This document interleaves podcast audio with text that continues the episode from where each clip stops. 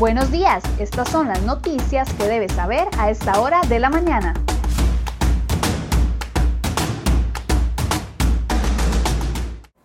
Viernes 12 de febrero, muy buenos días, gracias por acompañarnos en CR Hoy Noticias. Vamos de inmediato con las informaciones que les hemos preparado en la portada de CRHoy.com para el día de hoy.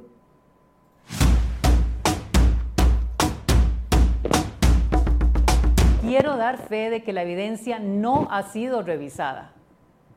En cuanto a la revisión de los dispositivos electrónicos decomisados a las partes imputadas, de acuerdo con los fines de la investigación penal, que es buscar la verdad real de lo ocurrido, es absolutamente impropio e ilógico descartar cualquier indicio físico o digital sin ser revisado.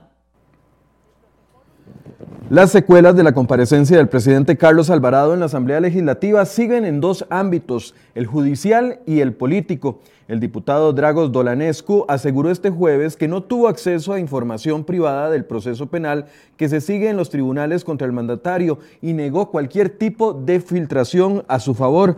Esto tras ser cuestionado por mencionar durante la comparecencia una de las claves de un teléfono decomisado al presidente Alvarado.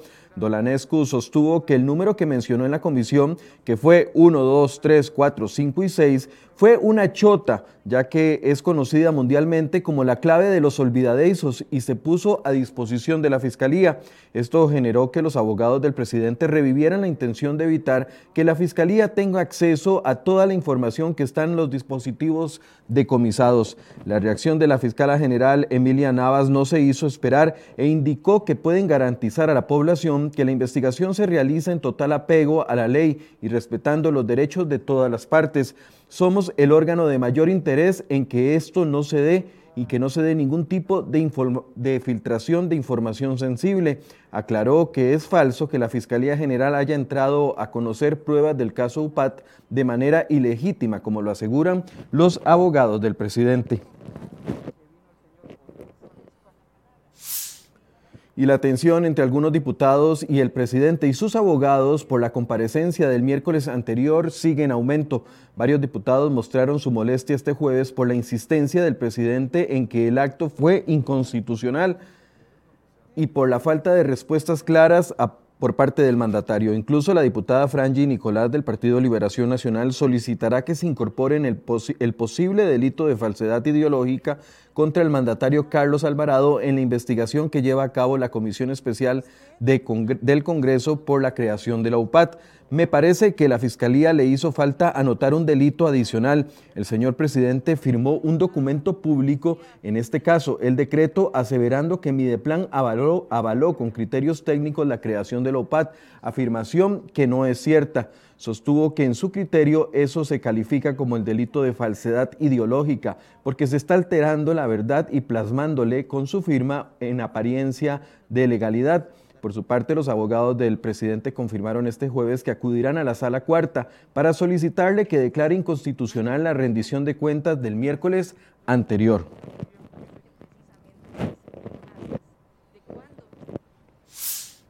Las autoridades de Recope perdieron el pulso por rebajar el porcentaje del aporte patronal otorgado al Fondo de Ahorro, Préstamo, Vivienda y Recreación de Garantías de los Trabajadores de la institución. En la propuesta original, era una contribución mensual que pasara, o la propuesta original era que la contribución mensual pasara del 8% de la planilla institucional a un 1%, es decir, 7% menos, mientras que los trabajadores continuarían aportando el 5% de su salario cada mes. En el proceso de negociación entre la refinadora y el sindicato, el aporte patronal pasó de 8 a 6.5%. Así las cosas, un 1.5% menos, lejos de la cifra esperada de 7% menos. El monto acordado en un punto, fue un, un punto álgido en la negociación, porque el sindicato obviamente quería lograr que permaneciera igual, dijo Alejandro Muñoz, presidente de Recope quien también aseguró que su salario de 3.6 millones de colones al mes no es competitivo si se compara con otros jerarcas de instituciones que sí están en competencia. Por su parte, la fracción de Restauración Nacional aseguró que valora la posibilidad de impugnar la convención colectiva ante la Sala Cuarta.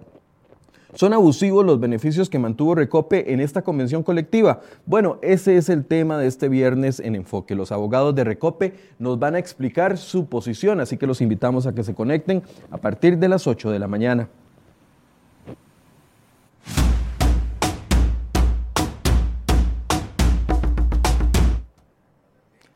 A pesar de la supuesta aplicación del bloqueo de señal celular en el 100% de los centros penitenciarios del país, los reos continúan realizando millonarias estafas a la ciudadanía.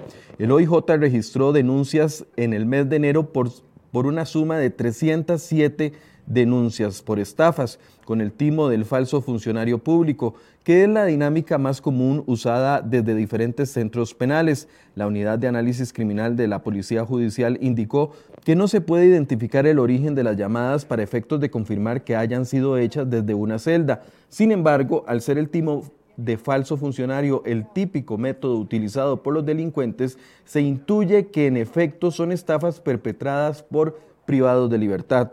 Según el Ministerio de Justicia, durante el mes de enero la Policía Penitenciaria decomisó 28 celulares, en su mayoría a visitantes, y halló otros 80 celulares en los centros penales. Solo en 2020 se reportaron estafas por un monto superior a los 3.500 millones de colones.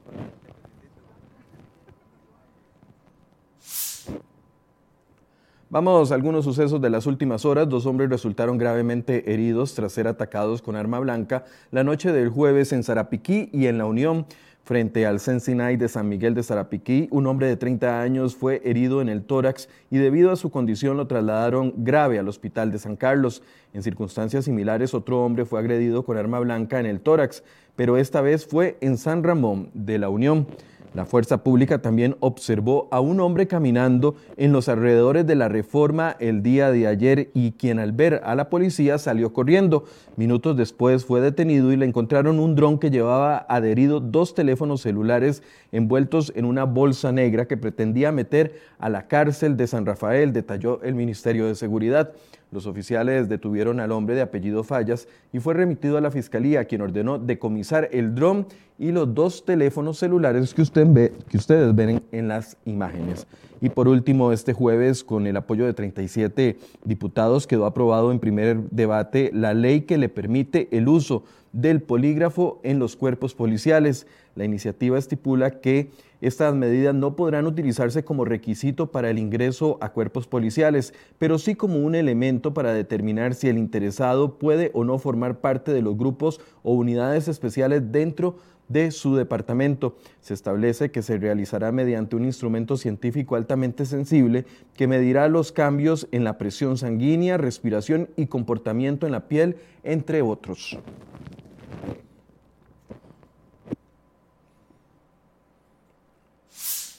Bueno, si usted tiene que trasladarse diariamente de Alajuela a San José o viceversa, ponga atención porque las autoridades recomiendan evitar transitar por la autopista General Cañas durante los próximos cuatro meses si quiere evitar grandes perezas y problemas en carretera.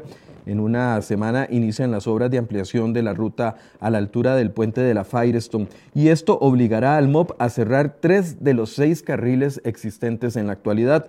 La Policía de Tránsito aplicará carriles reversibles y pasos exclusivos para buses en uno de los carriles, por lo que el espacio para vehículos particulares y camiones se reducirá a tan solo un carril por sentido. El, Fideicomiso Ruta 1 encargado del proyecto recomendó a los conductores utilizar vías alternativas por la ribera de Belén, Río Segundo de Alajuela o Barrial de Heredia. A partir de las 12 medianoche del próximo viernes hasta las 12 mediodía funcionarán dos carriles en el sentido Alajuela-San José y un carril en el sentido San José-Alajuela. Y a partir de las 12 mediodía y hasta las 12 medianoche se tendrán dos carriles en el sentido San José-Alajuela y solamente un carril en el sentido Alajuela-San José. El ministro del MOB, Rodolfo Méndez Mata, y el canciller Rodolfo Solano Quirós defendieron este jueves la designación de Solano Quirós como representante suplente ante el Consejo de Corporación Centroamericana de Servicios de Navegación Aérea, COSESNA. Los dos ministros comparecieron este jueves ante los diputados de la Comisión de Ingreso y Gasto Público, tras ventilarse que el canciller gana más de 3 millones de colones al mes por las dietas como miembro de COSESNA y otros 2 millones adicionales como canciller. Recibe doble pago mensual y realiza sus funciones de COSESNA en tiempo laboral de la Cancillería. Solano aseguró que esta representación es una designación discrecional del MOP y aseguró que no hay incompatibilidad con su cargo y que esto no resta atención a las funciones como canciller. Desde 2019, Solano es el representante del país ante este organismo. Manifestó que la designación al puesto se dio cuando se desempeñaba como viceministro de Obras Públicas y Transportes, así como el presidente del Consejo Técnico de Aviación Civil.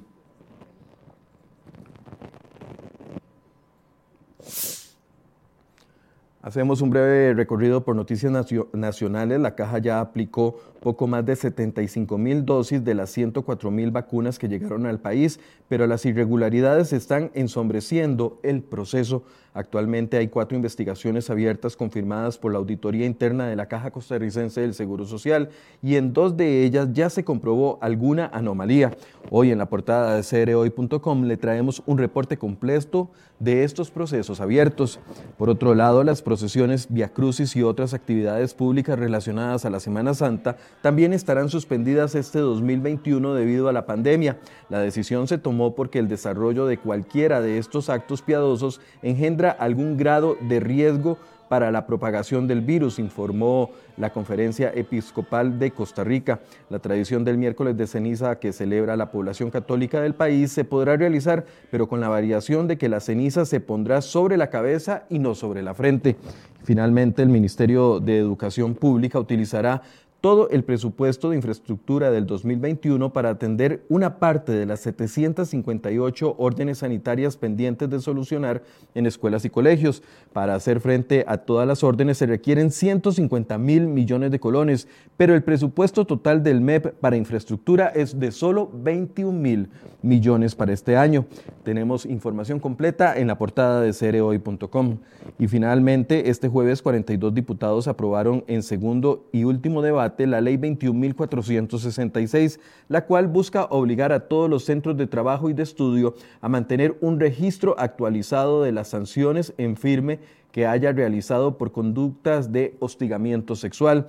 Con esta ley se tendrá la posibilidad de que, en ese registro se pueda ser consultado por cualquier persona interesada, resguardando la identidad y los datos de las víctimas. La información se mantendrá en el registro por un plazo de 10 años a partir de la firmeza de la respectiva sanción penal o administrativa.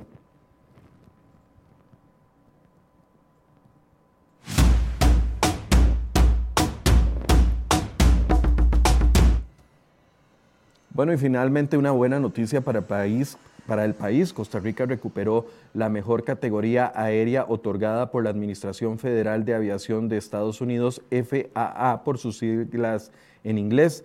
Tras una auditoría realizada entre octubre del 2018 y febrero del 2019, mayo del 2019 el país recibió una rebaja en la calificación, pasando de categoría 1 a categoría 2. Este jueves, tras casi dos años, el MOP confirmó mediante un comunicado de prensa que fueron notificados por el ente norteamericano de que el país cumplió con los requisitos para volver a obtener nuevamente la categoría 1.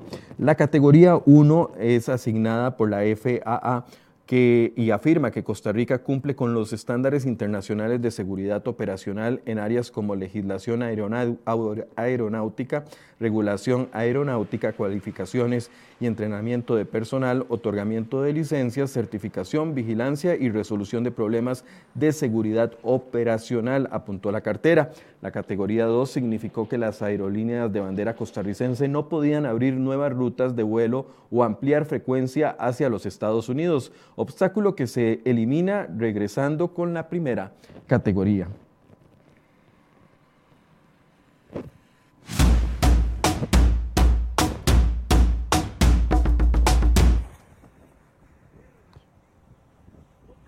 Imágenes sucedidas ayer en una carretera en Texas que le han dado la vuelta al mundo y es que al menos nueve muertos eh, dejó y más de, más bien nueve muertos y decenas de personas resultaron heridas después de un choque de al menos 133 vehículos en una carretera en Texas. El incidente ocurrió en una concurrida carretera interestatal al norte del centro de Fort Worth relataron las autoridades. El accidente estuvo probablemente causado por las condiciones heladas en la ruta, dijo el vocero del Departamento de Bomberos. Además de los nueve fallecidos, otras 65 personas resultaron heridas, algunas de gravedad y fueron llevadas a hospitales locales. El balance podría aumentar ya que los equipos de rescate aún continúan removiendo algunos restos de vehículos en, busca, en búsqueda de más víctimas.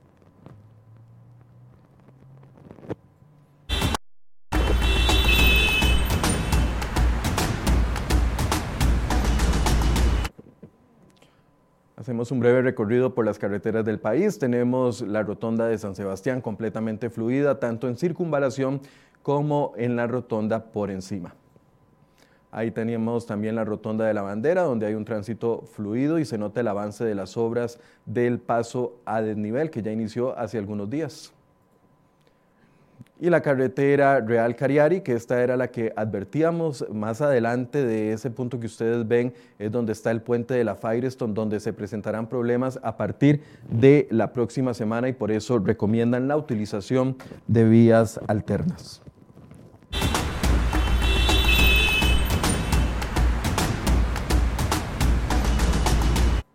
7 con 41, así llegamos al final de este resumen de noticias y les recuerdo que a partir de las 8 estaremos conversando con parte del equipo de abogados de Recope que negoció esta convención colectiva polémica que ha generado muchas opiniones y van a explicarnos la situación de esta convención y si todos los pluses que se mantienen actualmente en esa convención colectiva son legales y pasarían el filtro de la sala constitucional. Así que los invito a que nos acompañen a partir de las 8 de la mañana. Muy buenos días.